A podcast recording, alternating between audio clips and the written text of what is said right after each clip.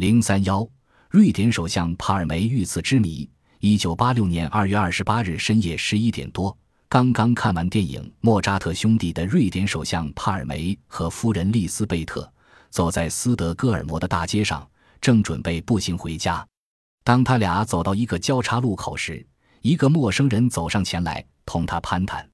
正交谈中，那位陌生人突然抽出手枪朝帕尔梅射击，帕尔梅的腹部和胸部连中两颗子弹。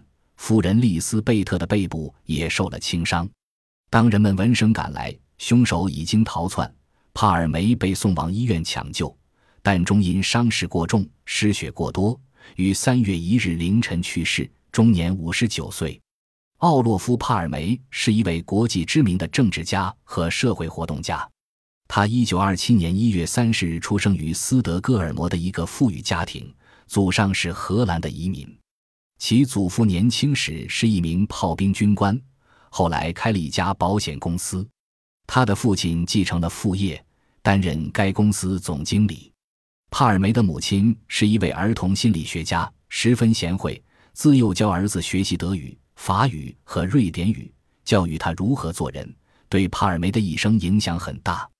帕尔梅中学毕业后服兵役四年，获骑兵少尉军衔。第二次大世界后。二十岁的他赴美国俄亥俄州凯尼恩学校就读，获文学士学位。一九四八年回国，在斯德哥尔摩大学读法律。一九五一年获法律硕士学位。一九五零年在校期间，帕尔梅加入了社会民主党。一九五一年被选为瑞典全国学生会主席。大学毕业后，先在埃兰德首相府任秘书。一九五八年起任瑞典社会民主党青年组织部主任。一九五五年当选为议员。因他才华出众、谦虚好学、踏实肯干，深得埃兰德首相器重。一九六五年，三十六岁的帕尔梅出任社会民主党政府的运输大臣、交通大臣。一九六七年任教育和文化大臣。一九六九年，帕尔梅任社会民主党主席。同年十月。出任首相，年仅四十二岁。以后他又连任三届首相要职。一九七六年竞选失利，一九八二年再度出山任首相，一九八五年又获连任。在帕尔梅任首相期间，为发展瑞典经济、加强国防和提高瑞典在国际上的地位做出了杰出的贡献。同时，他又是一位为和平事业而奋斗的先锋战士，在国际上享有盛名。加上他为人平易近人，生活质朴，因而深受人民爱戴。因此，当帕尔梅遇难的消息传出之后，举国震惊。在首相府门前，人们排成长队，泣不成声。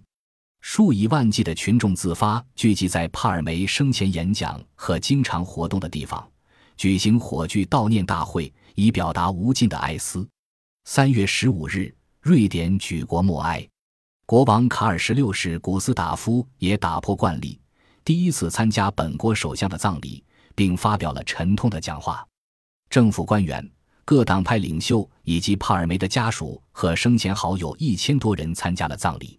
为了纪念他，瑞典官方还成立了帕尔梅基金会，并把他遇害的那条街命名为奥洛夫·帕尔梅大街。许多国家的领导人也纷纷以不同方式表示哀悼。悲痛之余。人们不禁要问：那位神秘的陌生人是谁？为什么向帕尔梅下毒手？帕尔梅遇难后，瑞典警方即开始了对案件凶手的侦捕工作。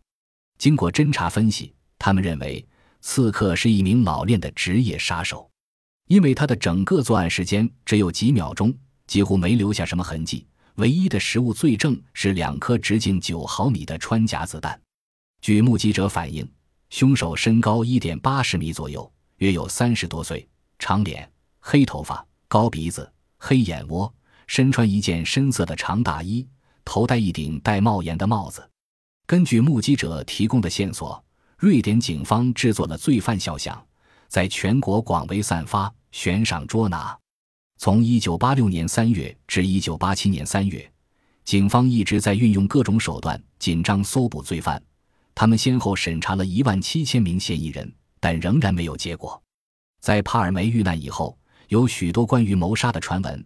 帕尔梅被谋杀的当晚，瑞典《快报》接到匿名电话，称谋杀者是一个叫 PNK 库尔德工人党的组织策划实施。也是帕尔梅被谋杀的当晚，瑞典驻联邦德国使馆接的电话，则称：“我们是赤军派，我们已经杀死了帕尔梅。”赤军派前身是联邦德国左翼恐怖组织巴德尔麦因霍夫集团。三月一日，伦敦一家国际通讯社接到匿名电话，声称是一个叫霍尔格麦因斯突击队的组织打死了帕尔梅。该组织与赤军派有联系。在帕尔梅首相遇刺后不久，瑞通社收到一封信，称欧洲国家社会主义联盟二月二十八日成功地处死了帕尔梅。落款是希尔希特勒。欧洲国家社会主义联盟斯堪的纳维叶地区领导人，联邦德国提供的资料说，这是一个新纳粹组织。土耳其的一家报纸推测，总部设在大马士革的库尔德工人党可能与此事有关，因为帕尔梅曾拒绝接纳他的一位领导人到此避难。库尔德工人党组织出面否认帕尔梅案与他们有关。虽然瑞典警方出动了大量人力。但是首相遇刺案总是不能侦破。一九八八年，斯德哥尔摩警察局局长汉斯霍尔默迫于舆论压力引咎辞职。新任司法大臣安娜格雷塔决定开始秘密调查。同年五月，帕尔梅首相好友卡尔松奉命前往伦敦情报六局查阅一些情报，特别是有关 PNK 党在大马士革召开的一次会议的记录。在查询中，卡尔松获悉，军情六处早在1985年秋季就已警告瑞典的情报机构，说瑞典将发生恐怖主义袭击事件，帕尔梅首相是袭击的首要目标。但瑞典情报机构对此置若罔闻，没有采取必要的措施。当卡尔松要查阅相关资料时，未能如愿。事情看上去扑朔迷离，似乎一切都可能发生。伊朗向帕尔梅下毒手。因为帕尔梅曾多次重申要阻止瑞典向伊朗出口武器，就在他遇害的当日，还在接见里戈达大使时，告诉大使他准备阻止向伊朗出售武器的交易。对此，伊朗怀恨在心。库尔德工人党也会杀死帕尔梅，因为帕尔梅认为，在瑞典的库尔德人以极端组织的自相残杀影响了瑞典的安定，下令将他们驱逐出境。但是。警方找不到足够的证据证实这些猜测。一九九六年九月，在独立后的南非开始审讯前秘密警察头目库切关于种族主义罪行时，库切承认前南非秘密警察迫害黑人自由志士，同时还供认南非主义政权参与了暗杀帕尔梅案件。因为帕尔梅曾强烈反对南非的种族隔离制度，给予南非非国大以有力的支持。杀害帕尔梅的凶手是安东尼·怀特，此人至今仍生活在南非和希腊。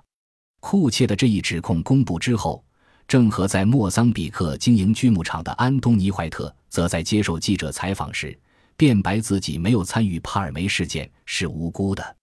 在此之后，库切又指控南非前政权超级间谍威谦逊为刺杀帕尔梅的凶手。